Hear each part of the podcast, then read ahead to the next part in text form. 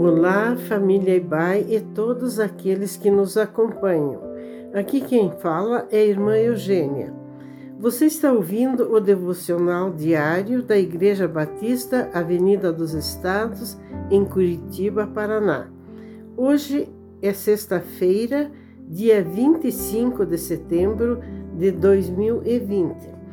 Estamos na série de mensagens com o tema Crisálida tendo a oportunidade de revisarmos nossas agendas, prioridades, crenças e valores. Essa semana refletimos sobre melhorando nossas competências.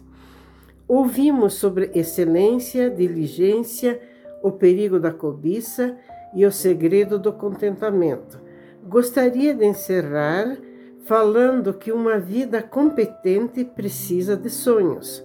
Vamos ler o texto bíblico de Josué 14, 6 a 13, que diz assim: Os homens de Judá vieram a Josué em Gilgal e Caleb, filho do Quenizeu de Foné, lhe disse: Você sabe o que o Senhor disse a Moisés, homem de Deus, em Cades Barneia, sobre mim e sobre você.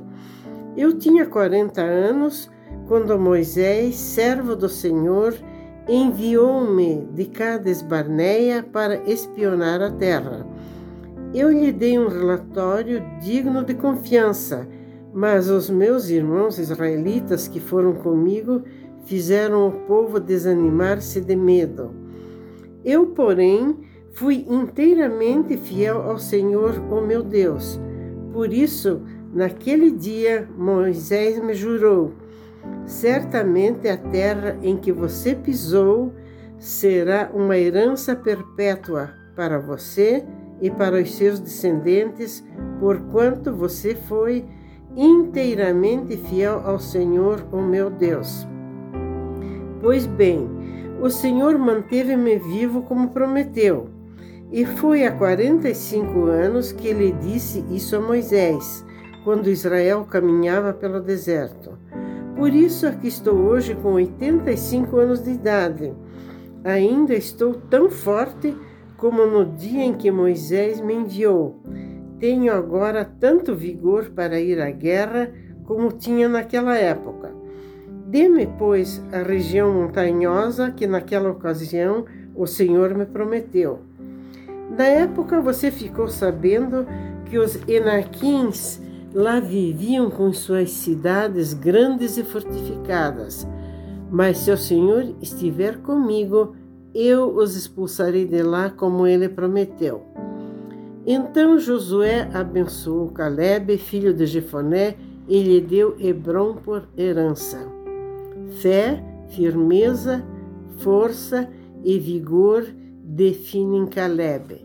Sonhos que nascem da fé resistem ao tempo. O tempo não tem poder de destruir os sonhos de uma pessoa. Não deixamos de ser guerreiros quando envelhecemos, mas quando paramos de sonhar. Foi com firmeza que Caleb entregou um relatório otimista para Moisés. Não existem sonhos que não passem por adversidades. Caleb sabia disso mas tinha mais confiança na vitória garantida por Deus do que na derrota premeditada por seus companheiros. Com disposição para enfrentar os Enaquins, que eram gigantes na terra, Caleb nos ensina que a nossa força está em Deus, que pode usar tanto um jovenzinho como Davi ou um idoso como Caleb para matar gigante, basta estar disponível. E por fim, o vigor de Caleb prova que uma vida de comunhão com Deus e sonhos bem definidos mantém-nos entusiasmados independentemente da idade. Que Deus te abençoe a perseverar em seus sonhos, sendo fiel a Ele, disposto a enfrentar os gigantes que se apresentarem no decorrer da jornada e confiando que Deus estará contigo. Amém.